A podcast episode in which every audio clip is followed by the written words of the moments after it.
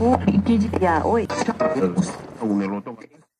Bem-vindos ao nosso QG, ensaios do mundo contemporâneo diretamente para você. Aqui quem fala é Giovanna Aide, acompanhada de Heloísa Natânia. Oi, gente! E hoje vamos falar sobre como se dá a relação entre Israel e Palestina, o histórico do conflito, os constantes ataques de Israel contra civis palestinos e o recém-assassinato da jornalista palestina Shairin Abu Akleh. As tensões entre Israel e Palestina são resultados de um longo e complexo processo histórico.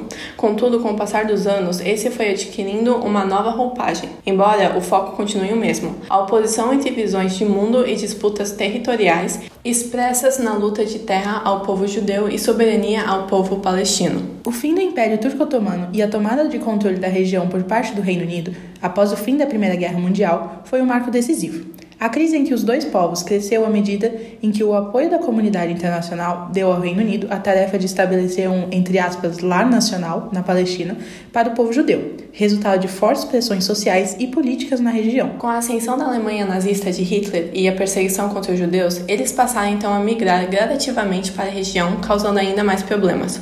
Mas foi no ano de 1947 que a ONU decidiu, de maneira colegiada, pela divisão da Palestina como meio de cessar o descontentamento e criar uma solução para a questão. Jerusalém serviria como uma cidade internacional, sem domínio específico de um deles. Apesar de ter sido aceito pelos líderes judeus, o plano foi rejeitado pelos árabes e nunca implantado, levando os britânicos a deixarem a região. E desde então, os conflitos foram se agravando. Em 1967, regiões de grande importância ao povo palestino, como Jerusalém Oriental e as colinas de Golã, passaram a somar na grande parcela do domínio israelense na região, em um processo de franca expansão. No mesmo ano, assentamentos assentamentos passaram a ser desenvolvidos em uma dinâmica de ocupação territorial, diminuindo paulatinamente o território palestino. Entretanto, é necessário lembrar que, em razão dos princípios estabelecidos na ONU, é ilegal expandir suas fronteiras a partir de guerras. Portanto, esses assentamentos se tornaram um dos assuntos mais controversos e disputados na região. Essa disputa resulta em muita violência. A população árabe convive com falta de garantia de seus direitos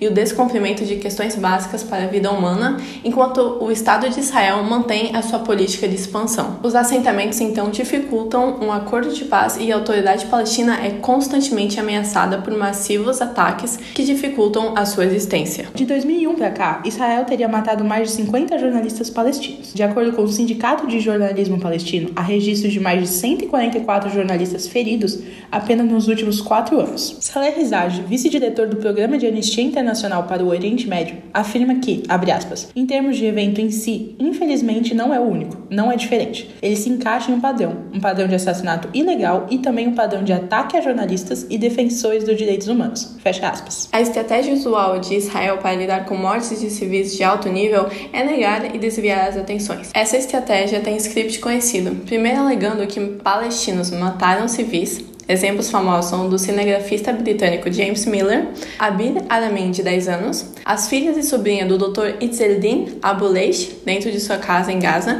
enquanto ele implorava na televisão ao vivo para Israel parar de disparar. Israel costuma também afirmar que a vítima estava perto de um local de onde homens armados palestinos estavam atacando israelenses, e, portanto, as mortes teriam motivo acidental, como foi o caso de quatro crianças de Gaza na praia e o caso de 40 pessoas protegendo-se em uma escola da ONU em Gaza. No caso de mísseis israelenses terem derrubado um prédio de mídia de 11 andares em Gaza no ano passado, onde as redes de mídia palestina e Associated Press estavam localizadas, Israel justificou dizendo que estava sendo usada pelo Hamas. Seguindo a afirmação de Saleh Hijazi, ativista da Anistia Internacional, Shairin se encaixava perfeitamente nesses padrões. A jornalista cobriu abusos de direitos humanos no território palestino ocupado e correspondia a um símbolo de luta e resistência nos meios midiáticos à região e ao mundo. A morte da jornalista não teria sido meramente resultado de uma escalada de conflitos, como as ameaças de despejo de famílias palestinas em territórios israelenses, ou o descontentamento das últimas gerações em como suas vidas são conduzidas.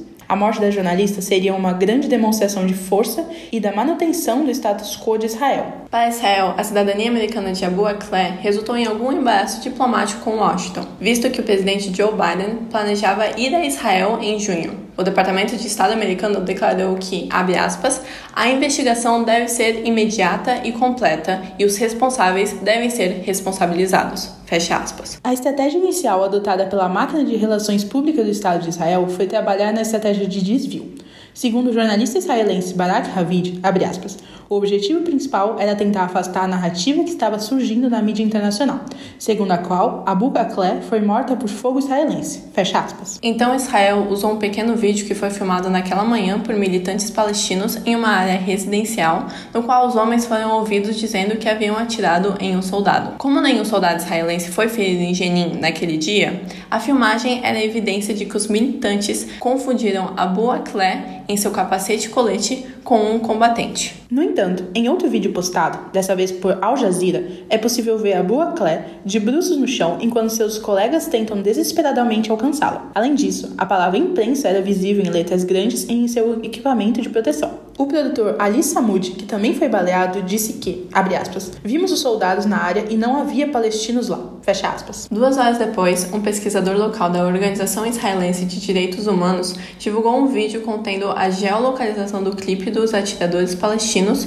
no campo de refugiados de Jenin, a centenas de metros e várias voltas do local onde Abu Akleh foi morta. O ministro da Defesa de Israel, Benny Gantz, anunciou uma investigação na quarta-feira e divulgou imagens de câmeras corporais do exército, adotando um tom mais cauteloso do que as declarações israelenses anteriores. Na sexta-feira, dia 13 de maio, em Jerusalém, milhares de pessoas reuniram para o cortejo fúnebre de Abu Akleh, no que pode ter sido o maior protesto público desde a morte do líder da Organização para a Libertação da Palestina, Yasser Arafat, em 2004. Quando o caixão foi retirado dos portões de um hospital de Jerusalém, a polícia israelense atacou os enlutados com cacetetes e detonou granadas de efeito moral, violência que quase fez com que os carregadores derrubassem o caixão. A Boa Claire era vista como um importante símbolo de luta, sendo uma mulher dando a notícia para o público de língua árabe em todo o mundo. Como dito por Dalia Hatuga, jornalista e amiga de Abu Claire, abre aspas, muitas garotas queriam ser ela. Muitos aspirantes a jornalistas me disseram que ficariam na frente de um espelho e usariam uma escova de cabelo e fingiriam que era um microfone e basicamente fingiriam ser Shairin. Fecha aspas. Agora ela foi silenciada dessa maneira totalmente violenta, que ecoou algumas de suas próprias reportagens enquanto o mundo, e principalmente o povo palestino, lidam com mais uma vítima fatal da falta de comprometimento com a vida humana, com o direito à vida, liberdade e segurança pessoal, sendo ela física e mental prevista nos direitos civis básicos da DUDH. Este foi o episódio de hoje com o roteiro escrito por Lauria Tenhere e Rodrigo Anjos. O QG Podcast é produzido pelo Grupo de Pesquisa de Análise de Conjuntura Internacional vinculado à Universidade Católica de Santos.